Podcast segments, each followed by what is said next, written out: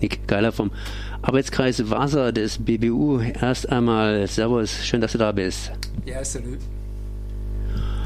Es geht um Wasser, das heißt das ganze generelle Thema Wasser und wir haben uns ja immer wieder darüber unterhalten, die Wasservorräte sind leer. Jetzt hat es in den letzten Tagen geregnet, zum Teil auch ziemlich heftig geregnet. Ähm, die Frage lautet natürlich, haben wir da ein bisschen gutes Wasser abgekriegt oder ist es immer noch zu wenig? Das ist bei weitem hier in Südwestdeutschland immer noch viel zu wenig weil das, was geregnet hat, wird zum größten Teil gleich wieder von der Vegetation geschluckt. Das heißt, im Grundwasser kommt gar nichts oder äußerst wenig an und da wir seit Herbst letzten Jahres erhebliche Niederschlagsdefizite haben, der Grundwasserstand im Winter nicht aufgefüllt werden konnte, haben wir jetzt immer noch erhebliche Defizite, was gerade bei kleineren dörflichen Wasserversorgungen schon zu erheblichen Versorgungsproblemen führt. Das Wasser, das wird natürlich auch abgeführt, das heißt über den Rhein zum Beispiel in die Nordsee, in den Atlantik. Und äh, ja, da warst du jetzt vor kurzem äh, bei der Rheinschutzkommission dabei und habt euch unterhalten eben über die Geschichte mit dem Wasser, mit dem Rheinwasser. Und die frohe Nachricht, die gute Nachricht, die du mir geschickt hast, ist, dass der Rhein sauberer geworden ist, aber die schlechte Nachricht, äh, irgendwo anders ist dreckiger geworden. Wie sieht es denn jetzt aus mit dem Rhein? Das heißt, mit dem Wasser im Rheine. Ist das tatsächlich sauberer geworden? Wo liegt da der Haken? Ja, es kann ja jeder merken, dass das Rheinwasser erheblich sauberer geworden ist. Zumindest die Älteren von uns, die den Rhein noch in 60er, 70er, 80er Jahren kennengelernt haben. Das ist ein himmelweiter Unterschied. Der Bau von Kläranlagen in den Kommunen, genauso wie in der Industrie, hat natürlich dazu geführt, dass eine erhebliche Schmutzlast im Rhein ferngehalten wird. Und das äh, Lachsprogramm 2020 der Internationalen Rheinschutzkommission ist ja auch nur deshalb möglich, weil die Rheinwasserqualität wieder erheblich besser geworden ist. Und viele von Hörerinnen und Hörern, die gehen vielleicht ab und zu, zumindest ab und zu, zu den Rheinschwellen bei Istein und da baden an schönen Wochenenden oder schwimmen an schönen Wochenenden Tausende von Menschen im Rhein. Auch das ist ein Beweis, dass die Rheinwasserqualität wieder erheblich besser geworden ist. Das ist zu verdanken der Internationalen Rheinschutzkommission, die seit den 50er Jahren des letzten Jahrhunderts sich bemüht, alle Rheinanliegerstaaten an den Tisch zu bekommen, dass die an einem Strick ziehen koordiniert die Verbesserung der Rheinwasserqualität anstreben und intensiv zusammenarbeiten. Deshalb ist die Internationale Rheinschutzkommission auch ein Flaggschiff unter allen internationalen Flusskommissionen. Da kommen Delegationen aus dem südlichen Afrika, aus China, aus, Latein aus Lateinamerika und schauen sich an, wie man das gemacht hat. Dass der Rhein aber auch besser geworden ist, liegt daran, dass ein Gutteil von der Chemieproduktion die bis in die 80er Jahre sich am Rhein statt, abgespielt hat, überhaupt nicht mehr am Rhein stattfindet, weil die BASF und die Nachfolgeunternehmen von Siba und von Santo und von der Höchst AG und von Bayer, die kaufen sogenannte Massenche oder die produzieren Massenchemikalien nicht mehr selber, sondern kaufen die dort auf dem Weltmarkt ein, wo es am billigsten ist. Und wo ist es am billigsten? In China und Indien weil dort eben die Produktion unter Sozialdumpingbedingungen und der Ökodumpingbedingungen stattfindet. Das heißt, der Rhein wird immer sauberer. Er wird unter anderem auch deshalb immer sauberer, weil der Yangtze und der Indus und der Ganges immer dreckiger werden. Eine chinesische äh, Delegation war auch dabei und hat sich da auch erkundigt, was wir hier beim Rhein sauberer gekriegt haben? Genau, also aus allen Herren Ländern. Also wir haben ja auf der Erde ungefähr 250 Flüsse, die grenzüberschreitend sind. Mindestens zwei Staaten berühren, in vielen Fällen noch deutlich mehr als zwei Staaten, wo Wasserverteilung und Wasserverschmutzung eine ständige Quelle von Auseinandersetzungen ist, bis hin zur Gefahr von kriegerischen Konflikten. Und solche Länder, auch in Zentralasien beispielsweise, von den Flüssen, die dem Aralsee zufließen, die kommen gerne zur Internationalen Rheinschutzkommission, um sich da zu informieren über grenzüberschreitende Zusammenarbeit an großen Flusseinzugsgebieten. Nick, wir haben nur so etwa zehn Minuten, die kann ich eventuell überschreiten. Also das Thema ist wirklich groß und Aralsee natürlich, der trocknet wirklich aus. Ne? Das ist kein See mehr, sondern eine größere Pfütze, äh, wenn man das mal so richtig betrachtet. Vor allen Dingen, wenn die Schadstoffe, die auch im Aralsee drin sind, entsprechend eindicken oder äh, da die, die, die Flächen, die freigelegt sind, entsprechend eben durch die Winde verweht werden. Aber ich wollte gerade auf China zurückkommen. Ich meine, wir haben im Rhein, sagen wir mal, den Lachs, der jetzt symbolträchtig wieder zurückgekommen ist. Wir konnten den Lachs entsprechend einsetzen und der der, der schwimmt ja, wenn ich richtig drauf bin, in die Flüsse hoch und in den Bergflüssen, da kann er eben entsprechend ableichen. Aber wenn man an China denkt, die haben da ihren weißen Delfin, das heißt, den haben sie wohl nicht mehr, weil die Flussdelfine äh, wohl ausgestorben sind, beziehungsweise man sie seit Jahren nicht mehr entdeckt. Was nehmen die Chinesen mit, beziehungsweise was haben die Chinesen eingebracht? Haben sie auch mitdiskutiert beispielsweise? Da muss man sagen, diese, die Delegationen, die da aus verschiedenen Ländern kommen, die kommen nicht zur Plenarsitzung. Die Plenarsitzung hat im Juni in Karlsruhe stattgefunden. Da treffen sich die nationalen Delegationen der Rheinanliegerstaaten. Das heißt, da diskutiert keine chinesische Delegation mit, aber die war eben in Koblenz. Koblenz ist der Sitz der Internationalen Rheinschutzkommission und lässt sich dort ähm, informieren durch Gespräche mit der Geschäftsführung der Internationalen Rheinschutzkommission. Und was die hoffentlich mitnehmen, ist, dass es unabdingbar ist, dass man möglichst vertrauensvoll an so einem grenzüberschreitenden Fluss zusammenarbeitet. Großes Problem ist der Mekong. Gerade der ist ja ein grenzüberschreitender Fluss. China baut wie verrückt Staudämme was dann für Wanderfische und für die Trinkwasserversorgung und für die Wasserqualität und für die Landwirtschaft bei den Unterliegern riesige Probleme provozieren wird. Und insofern ist am Mekong und anderen Flüssen, die aus dem Himalaya dann in Nachbarländer fließen, ist internationale Zusammenarbeit unabdingbar. Hier am Rhein haben wir äh, praktisch die Staustufen für den Lachs durchgängig gemacht. In China wohl kann man das nicht durchgängig machen für den weißen Delfin, der jetzt eben in den Flüssen nicht mehr, wohl nicht mehr schwimmt, weil man ihn seit Jahren nicht mehr entdeckt hat. Ähm, wir sind gerade dabei, internationale Handelsverträge eben abzuschließen. Ich denke da an TTIP, was jetzt etwas zurückgeschoben ist, aber eben äh, für Japan gilt, gelten auch wiederum Handelsverträge.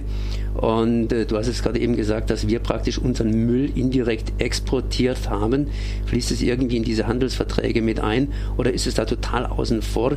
Das heißt, dieser Gedankengang, dass wir praktisch einen sauberen Rhein haben, weil eben für uns die Produkte, die dreckig sind, von außen eingeführt werden und erst hier wieder weiterverarbeitet werden bzw. verkauft werden in Deutschland. Ja, wenn man TTIP, CETA, NEFTA jetzt durchgeht mit dem Stichwort ähm, Wasser taucht Wasser meistens gar nicht auf. Aber wenn man Stichwort Nachhaltigkeit durchgeht, jedes zweite Wort ist jetzt ein bisschen übertrieben gesagt, ist Nachhaltigkeit. Das heißt, Nachhaltigkeit in den eigentlichen Texten spielt schon eine große Rolle und das wird auch bedeuten, dass eben so der Export von Gewässerschmutz oder von anderem Schmutz eigentlich äh, der Vergangenheit angehören sollte.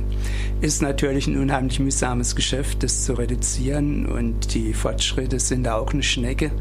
Das heißt, wenn die Zivilgesellschaft sich da nicht aktiv einmischt und massiv einmischt, dann ist die Arbeit von solchen Flusskommissionen ist dann nur die halbe Sache. Die NGOs sind immer dazu da, um Druck zu machen. Um Druck zu machen, damit die nationalen Delegationen, das funktioniert ja nach dem Gleitbootprinzip, der langsam bestimmtes Tempo, und dass diese Gleitboote ein bisschen schneller fahren als ohne uns wieder zurückzukommen, jetzt genau, also von der internationalen Ebene wieder auf die lokale Ebene oder auf die Rheinebene an sich. Da haben wir auf der einen Seite die Schweizer ganz oben und ganz unten die äh, Niederländer. Das sagt ja schon aus. Die Niederländer auf der Landkarte sieht es ein bisschen anders aus. Auf jeden Fall fließt der Rhein eben runter. Und äh, die Niederländer benutzen ja das Wasser des Rheines intensiv und sind deshalb interessiert an äh, relativ sauberem Wasser, während die anderen da zum Teil zumindest das als Kloake benutzt haben. Äh, wie sieht da die Druckverhältnisse aus? Das heißt, wie kommt man da zu einer Einigung, dass man den Rhein gleichmäßig nutzt und auf der anderen Seite natürlich auch entsprechend der Natur das gibt, was die Natur letztendlich braucht? Da kann man feststellen, dass über die letzten Jahrzehnte hinweg die Treiber in der Internationalen Rheinschutzkommission die Schweiz war und die Niederlande. Die Niederlande im Verbund mit der Schweiz, die haben oft massive Fortschritte durchgedrückt. Wie du richtig gesagt hast, die Niederlande deshalb, weil die als Unterlieger die Suppe auslöffeln müssen und die Schweiz ist derart reich, dass es sich in Anführungszeichen den Luxus- und Gewässerschutz locker leisten kann. Und die Bremser waren eigentlich immer Frankreich und Deutschland in vielen Fällen. Ähm, du hast mir die praktisch die beiden Länder, die ich jetzt fragen wollte, rausgenommen. Aber ich meine, wir brauchen ja sicher auch den Rhein zum Beispiel, um Hochwässer, die ganz potenziell anfallen können, eben entsprechend, entsprechend ausgleichen zu können. Das heißt, wir nutzen ja auch den Rhein als Transportstraße und so weiter und so weiter. Äh, oder zum Beispiel, um den Wärmemüll von Fessenheim abzuführen. Wo nutzen wir den Rhein? Wo müssen wir jetzt hingehen und müssen beim Rhein noch ein bisschen Gas zugeben? Im Sinne von Umweltschutz bzw. Erhaltung unserer Natur. Ja, es ist das erstaunliche Phänomen, dass man im Rhein immer noch Schadstoffe in der Konzentration nicht im tiefen Nanogrammbereich, sondern sogar im Mikrogrammbereich findet. Das letzte Beispiel ist Trifluoracetat, was von der Solvay Chemie Fluorchemie im Neckar bei Heilbronn emittiert wurde, was dazu führt, dass die Trinkwasserversorgung von Mannheim prekär wird, weil dieses Zeug in das sogenannte Uferfiltrat eingesickert ist, aus dem Mannheim das Trinkwasser bezieht und dass die Wasserversorgung in Neckarhausen, Edingen unterhalb von Heidelberg auf völlig neue Füße gestellt werden muss, weil die das Trinkwasser auch nicht mehr verwenden können. Das heißt, wir haben immer noch qualitative Probleme, wir haben riesige Probleme beim Hochwasserrückhalt. Zum Glück sind wir seit den 80er, Anfang der 90er Jahre am Rhein von großen Hochwässern verschont geblieben. Aber es ist durchaus möglich, dass schon in dem Jahr oder im nächsten Jahr sich eine Hochwasserkatastrophe abspielt, wie 2013 an der Elbe und an der Donau. Und da haben wir einfach noch viel zu wenig Rückhalteräume. Deshalb treffen sich jetzt am Freitag auch Umweltschützer aus der Region Mittlerer Neckarraum, um zu besprechen, wie man oberhalb und unterhalb von Karlsruhe mehr Deichrückverlegung machen kann, mehr Auenrevitalisierung machen kann, damit solche Hochwässer sozusagen zwischengespeichert werden können. Und da gibt es Probleme en Legion. Die Landwirte wollen ihr Gelände dafür nicht hergeben. Die Dorfbevölkerung oberhalb und unterhalb von Karlsruhe fürchtet auch Beeinträchtigung von Naherholungsinteressen, feuchte Keller und so weiter. Das ist also ein unheimlich mühsames Geschäft, die notwendigen Hochwasserrückhalteflächen sicherzustellen, bereitzustellen. Und da kommt auch die Internationale Rheinschutzkommission leider bisher relativ wenig voran, trotz dem Druck, den da die Niederlande ausüben, weil nicht nur der Dreck kommt bei denen letztlich an, sondern auch Suchwasser, was dort zu einer massiven Gefährdung der tiefliegenden Areale von Lands führen wird. Ein Thema, das uns noch weiter verfolgen wird. Du hast vorhin gesagt, Heilbronn. Da erinnere ich mich einfach dran an diese Giftmülldeponie, die in Heilbronn entsteht, beziehungsweise immer weiter und weiter ausgeweitet wird. Woher kommt eigentlich der Dreck von Heilbronn? Wird der irgendwie durch die Industrie gemacht oder ist es tatsächlich von der Giftmüll, äh, ja, Giftmülleinlagerung schon? Oder woher kommt dieses? Wir haben im gesamten Rhein-Einzugsgebiet, nicht nur bei Heilbronn, immer noch riesige Altlasten die teilweise aus Anfängen vom letzten Jahrhundert noch stammen, auch ja direkt hier bei uns äh, kurz äh, unterhalb von oberhalb von Freiburg bei Lörrach, bei Grenzach-Wielen, wo die 200 Jahre Chemieproduktion inzwischen dazu geführt haben, dass alle Kieslöcher, die es damals gab, mit Giftmüll vollgestopft sind und die Auseinandersetzungen darum gehen, wie beseitigt man jetzt diese Altlasten, weil Langfristig droht die Gefahr, dass Schadstoffe aus diesen Altlasten auch in Rhein oder bei Heilbronn in Neckar emittieren und dann auch wieder qualitative Probleme im Rhein verursachen dringen diese Schadstoffe, wenn sie aus einem alten Kiesberg da eingelagert worden sind, auch irgendwie in andere Bereiche vor, wo sie dann in gewisser Weise deponiert sind und dann irgendwann später ausflocken. Das heißt, äh, dass sozusagen dieser Dreck sich erstmal verlagert, um dann später äh, erst äh, evident zu werden, sodass man gar nicht mehr, wenn man jetzt hingeht, wird dieses, diese Kiesgrube praktisch aus, ausbaggern und irgendwo neu, neu, neu versiegeln, dass da eigentlich schon, schon was drin bleibt oder drin bleibt. Ja. Also Stand der Technik der vor allem in, wie gesagt, der reichen Schweiz praktiziert wird. Die koffern das aus, das heißt, die graben die ganze Deponie ab und verbrennen diesen Sondermüll in dazu geeigneten Hochtemperaturanlagen, damit die Schadstoffe zerstört werden.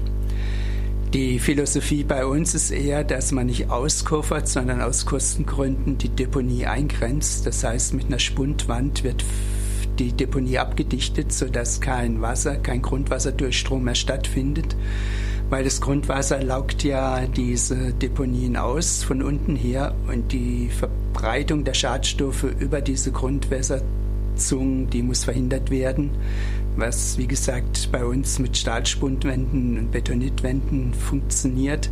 Das ist einfach viel billiger als Auskoffern und Verbrennen. Die Bürgerinitiativen vor Ort verlangen natürlich, gerade bei den Grenzach-Wielen, dass man dem Schweizer Beispiel nacheifert Hoffmann-La Roche, Kofert Außen verbrennt, BASF in Grenzach-Wielen auf der anderen Rheinseite grenzt nur ein mit Stahlspundwänden und die Forderung ist, orientiert euch am Schweizer Vorbild. Ja, äh, die Schweiz als Vorbild. Nick, ich danke dir auf jeden Fall für dieses Gespräch. Wir werden es garantiert noch länger verfolgen, vor allen Dingen, wenn es irgendwann mal oder bald mal zum Kampf ums Wasser kommt. Ich meine, die Bauern, die brauchen Wasser, wenn es zu trocken ist und saugen einfach das Wasser ab, um eben ihre Felder zu besprühen und eben entsprechend das Zeug wachsen zu lassen, ob es Mais ist oder andere Gewächse. Und von oben kommt, wie du am Eingang schon gesagt hast, viel zu wenig nach, um entsprechend die Reserven aufzustocken. Ich sage auf jeden Fall mal Merci. Ich auch.